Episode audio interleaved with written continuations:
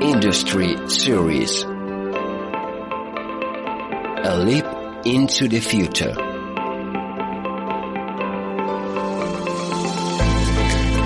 Se cree que el sector de la construcción es uno de los menos digitalizados hoy en día como consecuencia de la lenta adopción de las nuevas tecnologías que ha tenido en los últimos años. Sin embargo, el 98,7% de las empresas de este sector están cada vez más comprometidas con la transformación digital. Para entender mejor cómo está evolucionando esta tendencia qué habilidades digitales están faltando en esta industria, qué programas está desarrollando el gobierno para fomentar la digitalización y qué fuentes de financiación existen, nos hemos sentado con varios expertos en construcción a debatir sobre esta transición. Escucha el primer episodio de nuestra serie de podcast dedicado al sector de la construcción, a las tendencias de innovación y a las nuevas tecnologías presentes en esta industria.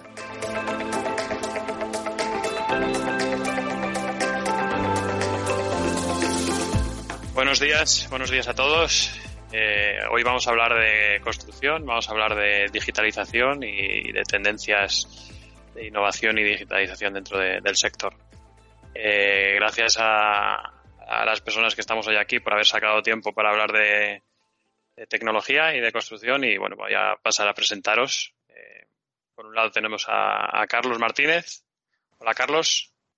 ¿Qué tal? Buenos días. Muchas gracias Luis por invitarme a este podcast vas a permitir que te haga una pequeña presentación eh, y corrígeme y complementame si hay, algo de la información que, digo que no es 100% eh, correcta. Por supuesto. Eh, Carlos es el, director gerente de la Plataforma Tecnológica Española de la Construcción, conocida como PETEC. además está trabajando en SEOPAN como director de las comisiones de prevención de riesgos laborales, calidad y medio ambiente e innovación. lleva dirigiendo la PETEC no recuerdo exactamente los años, pero del orden de 5 o 6 años, ¿no? No, de junio, esta última etapa de junio de 2018. Sí, pertenecía a la PT que anteriormente, pero de junio de 2018 como director gerente, Luis. Y antes de la PT que estuviste en, bastantes años en, vías y construcciones, en la, en, el cual, en la época en la que ya coincidimos tú y yo ya profesionalmente, y estuviste también como director general de una empresa de ingeniería. Correcto. Gracias, Luis, por la presentación. Y por, por estar aquí. Eh, buenas también a Andrés Cabrera, eh, por parte de, Ferrovial, que es el responsable del área de gestión de datos en el Departamento de Construcción Digital, que si no me equivoco lleva 12 años en, Ferrovial, en Ferrovial Construcción, antiguo Ferrovial Agroman, eh, dos años en el puesto actual y, diez años haciendo proyectos en, diferentes países como Reino Unido, Irlanda, Grecia y España. No sé si me equivoco en algo, Andrés, o quieres eh, añadir algo de, tu presentación. Lo has hecho perfecto, Luis. Muchísimas gracias por, por invitarme a participar en el, en el podcast y tener esta oportunidad de compartir espacio con, con el resto de invitados. Tenemos otro Andrés con nosotros, que es Andrés Lorenzo. Buenos días, Andrés. Hola, buenos días. Un placer estar aquí con vosotros. Gracias por la invitación. Andrés es eh, director de servicios profesionales dentro del Colegio de Caminos de la demarcación de, Madrid y también, bueno, para el que no le siga en redes sociales, eh, es un referente en, cuanto a, tecnologías, iniciativas digitales y, actualidad de noticias del sector de construcción, eh, pues no sé si el, el, mayor referente en redes sociales, pero uno de los, de los más referentes. Andrés, no sé si quieres eh, puntualizar o corregirme, pero bueno, en cuanto a la parte última de, influencer en, redes sociales, es opinión mía personal, pero rara es la persona en la que no opina algo parecido a, lo que yo opino sobre, sobre tu influencia en redes sociales. Bueno, la verdad es que es un hobby que la verdad es un placer poder compartir con todos los compañeros las diferentes noticias y, y todo lo que va pasando en la actualidad y bueno, al final el, poder llegar a más gente es, eh, es un placer, ¿no? Y compartir con todos. O sea que bueno, ya la visión de ser más influente o no, ya eso es, no es prioritario, simplemente es poder, poder eh, aportar al sector, ¿no? Y siempre, siempre es un lujo que, que compañeros te, te lo reconozcan, ¿no? O sea que gracias Luis. Has estado recientemente o te has incorporado recientemente al, a la demarcación de Madrid del Colegio de, Caminos, pero tu carrera profesional se ha desarrollado durante muchos años en una empresa de prefabricados. Y bueno, has aterrizado, no sé exactamente, hace dos, tres años en el colegio. Hace dos años. Antes sí estuve en Tierra Armada haciendo desarrollo comercial por distintos países del mundo y también aquí. Y bueno, luego cambié de tercio. La verdad es que se convirtió un poco lo que era un hobby eh, de estar más próximo a los compañeros, pues eh, ahora es también un tema profesional, ¿no? Con lo cual, bueno, pues eh, muy contento de esta nueva etapa. Fenomenal. Tenemos también a, a Jesús Cordero. hola Jesús, ¿qué tal? Buenos días. Hola, buenos días. Gracias por invitarme al podcast. A ti por, a ti por sacar tiempo para dedicarlo a, a charlar de digitalización. Al final, Jesús representa, dentro del ecosistema de, innovación, representa el mundo de las startups.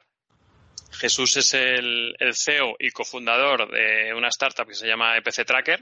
¿Cuánto tiempo llevas con, EPC Tracker, Jesús? Ya llevamos seis años. O sea, el proyecto realmente empezamos a, iniciarlo hace ocho, pero realmente lo constituimos en 2015.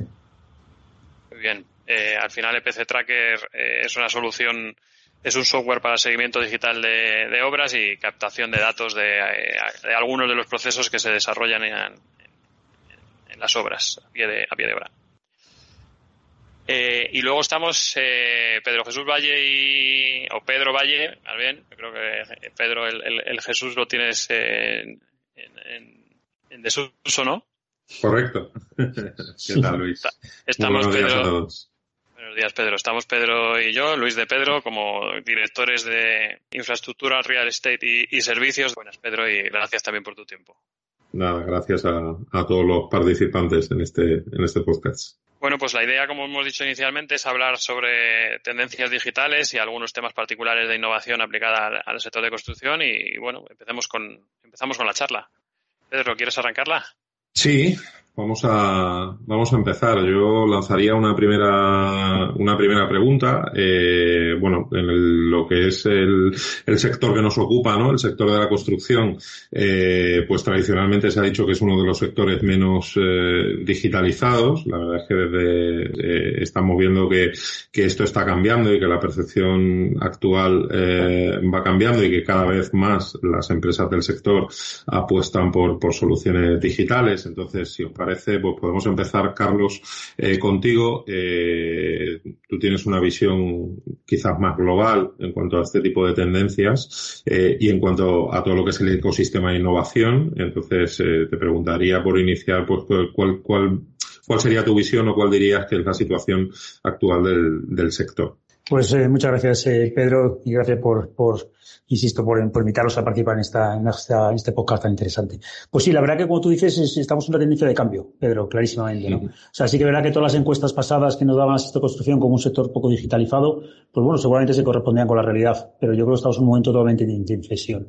Recientemente en la plataforma tecnológica de la construcción, española de la construcción, hemos realizado una encuesta sobre la atracción digital del sector, cómo se ubicaba, y las, y las, porque se ha hecho en toda la cadena de valor del sector, no se ha hecho solo en la parte de construcción, yo creo que la cadena de valor del sector es mucho más amplio solo que constructoras, obviamente, yo creo que tenemos que hablar de la cadena de valor. Y yo creo que los resultados han sido muy esperanzadores, ¿no? Y por daros algunos datos que han surgido de esa, de esa encuesta, que la tenéis disponible en nuestra página web y podéis, y podéis verla en completo, el 98,7% de las empresas del sector veían como una oportunidad la digitalización. Vale, eso es importante porque, bueno, lo ven como una oportunidad más que como una amenaza, obviamente, pero lo, más, lo más esperanzador y lo que ha demostrado ese cambio que se está produciendo en el sector es que el 72% de las empresas entrevistadas tenían ya una estrategia de digitalización interna en las empresas. Con lo cual, esto, esto demuestra que el, cambio se está produciendo. Además, una cosa importante también, Pedro, es que el cambio se está produciendo no a nivel de procesos productivos, sino a nivel de, todos los procesos organizativos de, la, de la empresa. ¿no? Luego también Jesús comentará su, su solución, como comentaba Luis, no, hay que centrarse solo en la parte de producción, no hay que centrarse en la parte de facturación, no hay que centrarse solo en la parte de, recursos humanos. Hay que ver todos los procesos organizativos de la empresa porque la digitalización va a ir a todos los procesos. Respecto a tendencias digitales, pues todas las que están en el mercado. Nosotros en la plataforma, nuestro grupo de trabajo son totalmente transversales, porque te, hablamos de cloud, de cloud computing, hablamos de big data, hablamos de ciberseguridad, Internet of Things, impresión 3D, inteligencia artificial. Todas las tendencias digitales son aplicables al sector. Y sobre todo en esa encuesta también lo que salía, que se ve el sector como que necesitado de nuevas habilidades digitales, ¿no? Entonces, sobre todo habilidades digitales en gestión masiva de datos, que otros sectores han trabajado ya antes. La banca ha trabajado en esos sectores la construcción no lo ha trabajado. Análisis de datos complejos, desarrollo de software específicos, proyectos digitales, software semejantes a los que PC Tracker dispone, que otras empresas también disponen y que en el sector cada vez se están imponiendo más. Entonces, como conclusión, y por no alargarme mucho más esta primera pregunta, Pedro, creo que la tendencia de cambio es clara en el sector. Creo que estamos en el momento de llegar a, que el sector se, meta en la parte de digitalización y creo que estamos en un momento óptimo pues, para que todas estas eh, tendencias digitales que existen actualmente en la sociedad puedan ser incorporadas rápidamente a, los procesos de las compañías. Pedro. Sin duda. Muchas gracias, Carlos. Yo, yo totalmente de acuerdo con lo que ha dicho Carlos y aparte muestra de ello es cómo empresas eh, que en otras épocas habría sido eh, habría sido extraño que se hubieran adherido o se hubieran eh, incorporado a la plataforma, eh, te sorprende, eh, a la plataforma tecnológica española de construcción, te sorprende eh, que, se, que se unan ¿no? a la plataforma y, y, en otras épocas habría sido muy extraño que, que estuvieran alineadas con el sector, ¿no? Entonces, cada pues semana que publicáis eh, las nuevas adhesiones, eh, pues cada vez sorprende menos, pero al final tenéis eh, representantes de las diferentes de todo tipo. Pues gracias, Felipe, por ese apunte también y sin ser tan, tan influencer como, como, como Andrés, que también confirmo que es, que les sigo y es, eh, aporta mucha información al, al mercado y a, y al sector. Sí que es verdad que nosotros también somos bastante mm, activos en la parte de montado, eh, mostramos todas las incorporaciones y, ese dato que tú dices es, es enriquecedor. Eh, solo en los últimos años hemos crecido el 50% de empresas dentro de la plataforma y de todo el sector y de toda la cadena de valor. Con lo cual la tendencia también la, demuestra el que la gente se va incorporando claramente a la plataforma. Gracias Luis por ese apunte. Muy bien, pues eh, Andrés, eh, Lorenzo, desde el punto de vista del, del, del Colegio de, Caminos, de la demarcación de Madrid, el, el actual equipo de gobierno, en, en, la, en, la, campaña previa a ser, eh, a ser el actual equipo de gobierno, hizo una campaña y una apuesta eh, muy fuerte por la, por la digitalización. Eh, ¿Cuál es la, vuestra visión desde, el colegio de las nuevas tendencias y la nueva situación? Bueno, pues como decía Carlos, efectivamente la digitalización es fundamental y sí que se ve un cambio importante en los últimos tiempos, ¿no? Y el colegio, claro, tiene que estar alineado en, en este, o sea, subirte al tren, ¿no? Porque al final eh, es fundamental para la profesión y para, y para la, organización, ¿no? Eh, bueno, la apuesta, mmm, por un lado, todos los servicios profesionales ya se pueden hacer desde cualquier lugar del mundo, ¿no? O sea, tú puedes eh, visar un proyecto, pedir un certificado eh, o cualquier otra, cualquier otro tema profesional sin tener que acercarte al colegio. Y eh, por otro lado, se ha hecho un esfuerzo muy grande, tanto en, sobre todo en comunicación, ¿no? Porque creo que la sociedad necesita, o sea, para crecer como profesionales, eh, es fundamental que la sociedad eh, nos vea como un, un, servicio público, que al final es lo que es lo que somos, ¿no? Y creo que esa era una, una carencia que teníamos eh, en el sector desde el colegio se está intentando, mm, digamos, eh, dar un, impulso fuerte en este sentido y que esa percepción de la sociedad de, mm, digamos que en algunos casos más negativa del sector cambie totalmente, ¿no? Y bueno, eso se, trata, se está tratando en el día a día, pero también se hacen en ciertas actividades, como por ejemplo tenemos la Semana de la Ingeniería, que realmente es para llevar a, a la sociedad lo que hacemos, ¿no? Eh, lo que se ha hecho en estos tiempos, pues bueno, podemos eh, tener en cuenta que con la pandemia todo se ha acelerado, ¿no? Entonces todas las jornadas, eh, eventos, etcétera, se han, se han realizado eh, en streaming en la época mala, digamos, de la pandemia y luego ya se han ido, se ha cogido ya la, el formato, digamos, de aunque sea presencial, siempre tener la opción de poderlo ver en streaming y luego grabado para que la difusión sea lo mayor posible.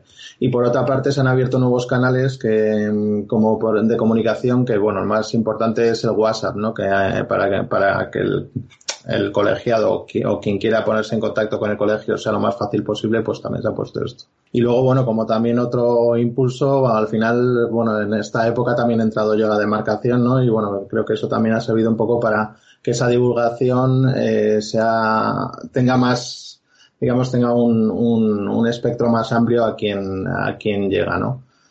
creo que se va por el buen camino en el, en el colegio en cuanto a, cuanto a digitalización, pero bueno, tanto igual que en el sector hay que seguir trabajando porque se ve ese progreso, pero, pero aún falta camino por recorrer. Muy bien. Bueno, nosotros en cuanto eh, lo que estamos viendo que nos demandan eh, nuestros clientes, eh, hay, hay una demanda muy creciente en cuanto a la, a la gestión de la información, en todo lo que tiene que ver con la gestión de proyectos, y ahora eh, también veremos el caso ¿no? de, de, de PC y, y, demás. Eh, yo creo que es un es, es algo es algo común eh, en todo en todo el sector eh, y todo lo que viene siendo esta transformación pasa por pa, pasa por ahí, ¿no? Por, por, por la gestión de, de esa información. Entonces, bueno, tenemos mucha demanda con los nuevos modelos de gestión con modelos de, de, Common Data Environment dentro del, sector.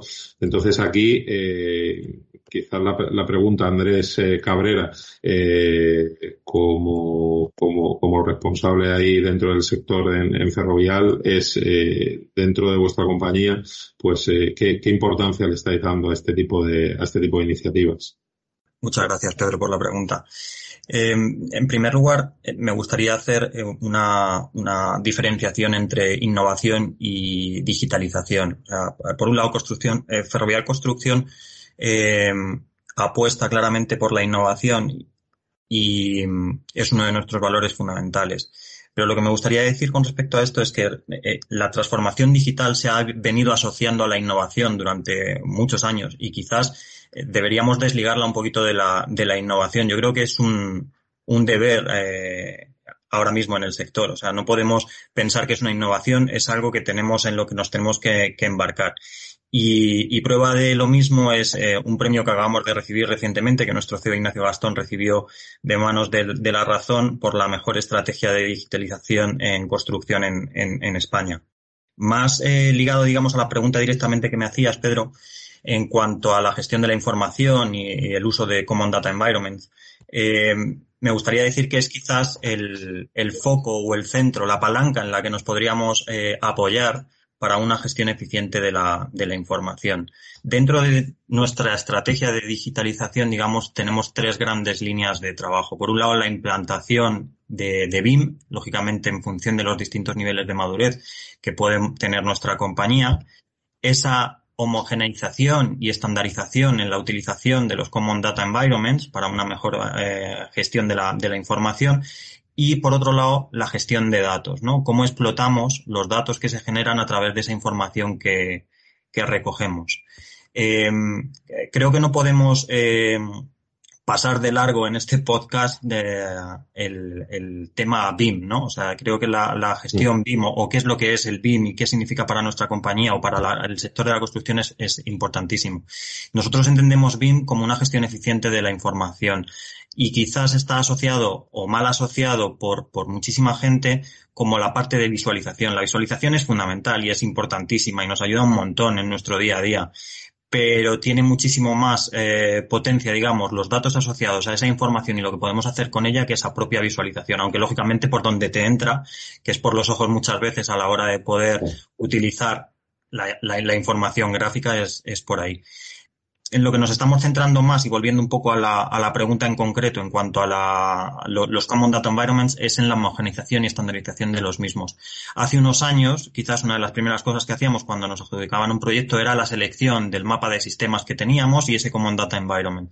Ahora vamos un pasito más allá y lo que queremos es buscar esa estandarización, el poder tener un conjunto de, de, plataformas o una plataforma, si pudiera ser, que nos pudiera ayudar a hacer la gestión de nuestra, de nuestra información. Como, como me alegra, Andrés, que, que, pongas en el centro, o sea, no vamos a abrir ahora mismo el, el, el tema BIM porque tendríamos muchas horas de, de, los que hablar, pero me alegro que vuestra visión ponga en el centro de la metodología BIM a, a la gestión de la información, a la gestión del dato y no, y no al modelo, al modelo 3D, ¿no? Que al final, eh, quizás, eh, mucha gente que, que habla del BIM como centralizándolo sobre el modelo 3D y al final creemos que donde hay que poner el foco y donde hay que poner el centro es en, la estructura de datos y, a, y, en la gestión de la información de, del modelo, ¿no? Muy bien. Jesús, que te tenemos sin, sin, intervenir todavía en, la conversación. Te, voy a dar paso, Jesús. Estamos hablando de la importancia de la, de la gestión de la, de la, información en los proyectos. Precisamente, EPC Tracker se focaliza mucho en captar esa información, en gestionar esa información de lo que pasa, de lo que pasa en las obras, ¿no? de lo que pasa en, en, el campo. ¿Cómo crece, o sea, cómo nace EPC Tracker, ¿no? pensando en esa filosofía de gestionar la información y, y cuál es vuestra visión desde EPC Tracker? Eh, mira, eh, la verdad que una de las cosas que más nos demandan las empresas eh, a la hora de, de contactar el PC Tracker es pues tener un sistema con la capacidad de tener organizada la información desde el momento en el que se captura. ¿vale? Sea el tipo de información que sea, sea información por sensores, sea información por comunicaciones, documentos, imágenes. Al final tenemos que tener un sistema donde venga organizado desde el momento en el que se captura. Y más si esa captura de datos viene desde la obra hay que tener en cuenta que uno de los grandes problemas que tiene eh, que tienen los jefes de obra es que tienen que dedicarle gran parte de su jornada laboral y bueno y de la que no lo es a, organizar la información vale únicamente a organizar la información. Y además en todo esto esto provoca que, muchas veces dejan de ejercer su, su, principal función que la de velar por la, por la buena ejecución del proyecto para convertirse en gestores de la información ya sea o para armar por ejemplo, para armar una, eh, una certificación o la defensa de una no conformidad o una reclamación. E imaginaros lo importante que es cuando ya el proyecto se ha finalizado, ¿vale? Tener esa información bien organizada desde el, minuto uno. Y otra de las cosas muy importantes, que lo dijo antes sobre, sobre Andrés, sobre el, el, BIM, ¿no? Que más que un modelo es una metodología. Eh, nosotros sí vemos una necesidad justamente en, en, esa fase, ¿no? En la parte del BIM no es tan importante la, parte visual, como bien decía Andrés, sino los datos que se aportan. De hecho, nosotros estamos trabajando en un sistema que entendemos muy revolucionario porque la idea es que todos los datos que capturamos en tiempo y forma se lo podamos pasar en tiempo real al modelo BIM. Porque normalmente lo que vemos es que los proyectos y las empresas contratan personal solo y exclusivamente para picar los datos a mano. Y eso no, no, es realmente operativo. Si hablamos de digitalización, hace falta que ese modelo BIM sea realmente digital, ¿no? Y que esa información se le pueda trasladar, sea de los sistemas que sea. Y por último, para acabar, muy importante, se hace falta la cohesión y sobre todo la, integración de diferentes software, diferentes sistemas. Nos tenemos que hablar las tecnologías entre unas y otras. Eso es donde le vamos a aportar gran valor, a, en este caso, a las empresas constructoras. Jesús, eh, creo que tienes una, una anécdota curiosa sobre cómo, cómo, nace, cómo nace PC Tracker y yo creo que es muy buena oportunidad para que nos la cuenten y, precisamente con la importancia de esta captura del dato eh, creo que es bueno que, los, que compartas que compartas la anécdota de, cómo pues, surge la idea de PC Tracker.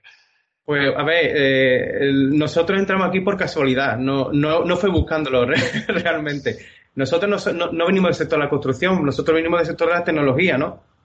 Nuestro principal eh, eh, trabajo ha sido siempre darle solución a las empresas a los problemas que tienen a través de desarrollo tecnológico. Y un día, eh, realmente PC Tracker nace, y suena muy fuerte, pero nace de una comunión, ¿vale? Eh, nosotros ahí conocimos a un, a un jefe de proyecto de una empresa muy importante, el cual nos dijo el gran problema que tenía para hacer el seguimiento de, de sus obras, que, que, para él era muy caótico y, y muy complejo. Y nos hizo el reto eh, también esto es una buena anécdota, nos hizo el reto de si éramos capaces de montar algo para, para, darle solución a ese problema. Y nosotros, evidentemente, en muy poco tiempo no podíamos montar lo que, lo que es ahora EPC Tracker, ¿no? Entonces lo que hicimos fue eh, armar un, software, pero como un, en una carcasa realmente, no estaba funcionando. Pero fuimos a esta gran empresa y le enseñamos el software como, como, como era, ¿no? Y, y les encantó, es decir, se quedaron alucinados esto fue en 2014, ¿eh? cuando lo presentamos. Eh, se quedaron alucinados con lo que le habíamos enseñado. Y una vez validado que, era una necesidad latente en el mercado y que, y que lo que lo habíamos mostrado gustaba, fue cuando empezamos a desarrollarlo. Pero la verdad que nuestra entrada en el sector de la construcción ha sido algo muy muy curioso, ¿no? Muy nos ha venido, ¿no? Y, bueno, y hoy por hoy, gracias a Dios, seguimos en ello muy, muy productiva la, la comunión y, y, confirma lo que comentábamos al principio con Carlos de cómo, de cómo hay perfiles que, no que tradicionalmente no han estado muy ligados al sector de construcción, pues se, se suman y se incorporan al, al ecosistema. ¿no?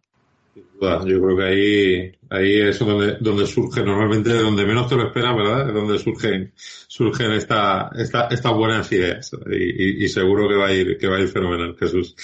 Pues, eh, pues eh, a ver, eh, siguiendo, siguiendo un poco eh, eh, con, con, con, el hilo, a mí me gustaría, ya que tenemos aquí a Andrés, eh, que pertenece a Ferrovial, una corporación con un foco muy claro en la, en la internacionalización, ¿verdad? Y un, y, y un referente. tradicionalmente eh, nuestras empresas de construcción pues son, son, son referentes a nivel internacional y, y Ferrovial eh, sin duda es, eh, es una de esas empresas. Sí que me gustaría con, con Andrés que, que, bueno, que nos compartieras un poco si, pues, según vuestro punto de vista, pues cuál es el, el nivel, ¿verdad? nuestro nivel en España comparado pues con el, con el resto de, con el resto de países.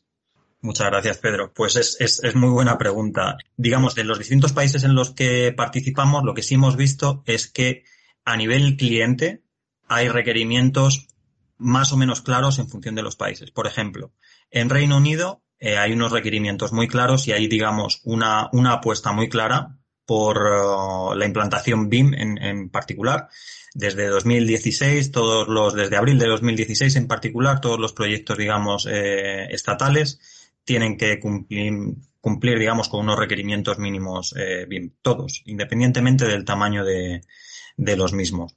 Luego hemos visto países, por ejemplo, como Australia, donde tienen también unas regulaciones eh, muy estrictas y que apuestan también por la digitalización. Igual de una forma un poquito menos ordenada, pero sí es verdad que muy estricta y que nos empujan, digamos, a la utilización de tecnologías para poder gestionar nuestros procesos. Eh, dentro de Latinoamérica, sí que hemos visto, y aquí depende mucho del país. Chile, por ejemplo, está muy avanzado y tiene una estrategia muy clara a nivel nacional, con unos organismos, digamos, y unas entidades a nivel eh, nacional que sí que están haciendo sus propios estándares y están, digamos, eh, acompañados por las empresas constructoras que están allí. De hecho, nosotros estamos participando muy de la mano con ellos en, en sacar sus propias normas y, el, eh, y en estandarizar, digamos, la utilización de, de, tecnología y la digitalización en el país. España yo creo que e, es una de estas, eh, es una contestación un poco gallega, ¿no? Pero depende, ¿no? Es verdad, el, el Depende del cliente. Hay, hay clientes que tienen un nivel de madurez, digamos, eh, alto. Eh, si nos importa, puedo mencionar alguno, como puede ser Adif. Adif yo creo que tiene muy claro qué es lo que quiere, tiene unos eh, requerimientos que están muy claros, están muy definidos y de alguna manera nos marcan la línea de qué es lo que quieren. Y luego hay otros clientes que a lo mejor tienen bastante menos claro qué es lo que quieren, qué es lo que necesitan.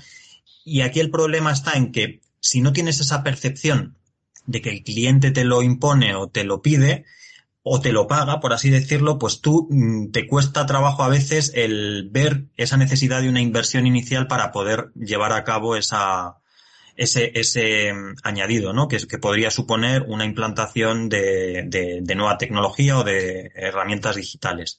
Lo que sí nos hemos dado cuenta, y un poco en línea con, con la contestación a la pregunta anterior, es que mm, nosotros ahora ya, en lugar de dejarnos llevar un poco por las necesidades que puede haber a nivel de país, tenemos una estrategia.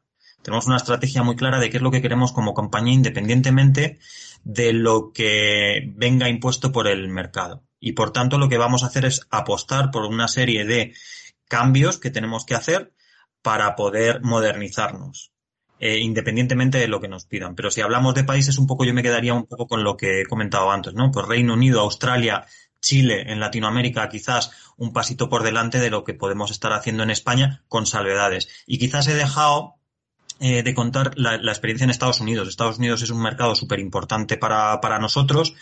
Y, y, nos pasa un poco como en el resto del mundo. Al final Estados Unidos no es un único estado, es un estado de estados y cada estado tiene sus requerimientos particulares. Y hemos visto que hay determinados estados pues que empiezan a tener cada vez más claro qué requerimientos quieren y tienen y van marcando el camino. Lo que sí vemos es que, eh, y esto es cosa también de los americanos, se están poniendo y cuando se pongan será como un, un terremoto. Eh, se empezarán y no pararán hasta que se pongan al nivel del resto o incluso lideren, digamos, sí. esos, esos cambios. Sin duda, yo creo que es, eh, es interesante. De, de, de, lo que comentas y demás, yo creo que un poco lo que, lo que deduzco y, y coincidiendo plenamente, trabajamos con, con, muchos clientes del, del sector, eh, sí que vemos que, que, más o menos cada, cada uno de estos clientes eh, están adoptando un poco esa, esa estrategia, es decir, ante la ausencia de, de, de una estrategia común, a lo mejor que, que, que esto que me comentabas, ¿no? De, que comentabas antes, de,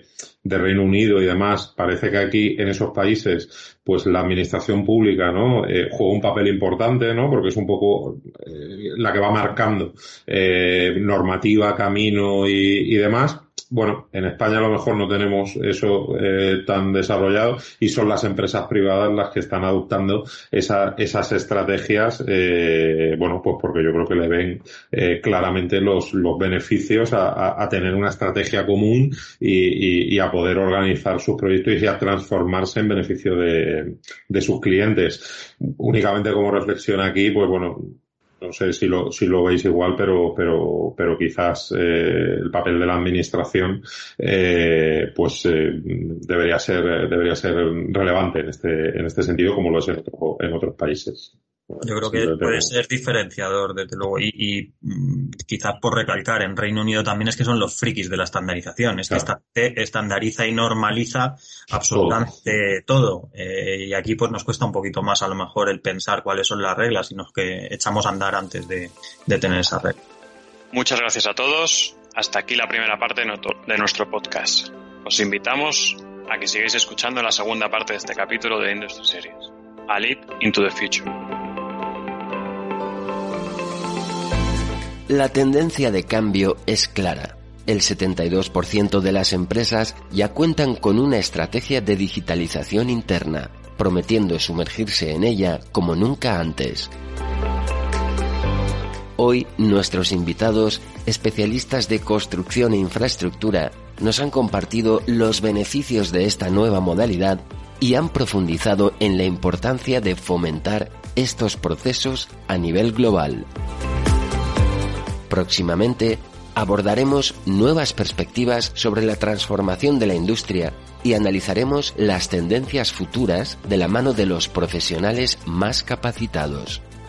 Gracias por escucharnos y no te pierdas el siguiente episodio de la serie Industry Series, A Leap into the Future.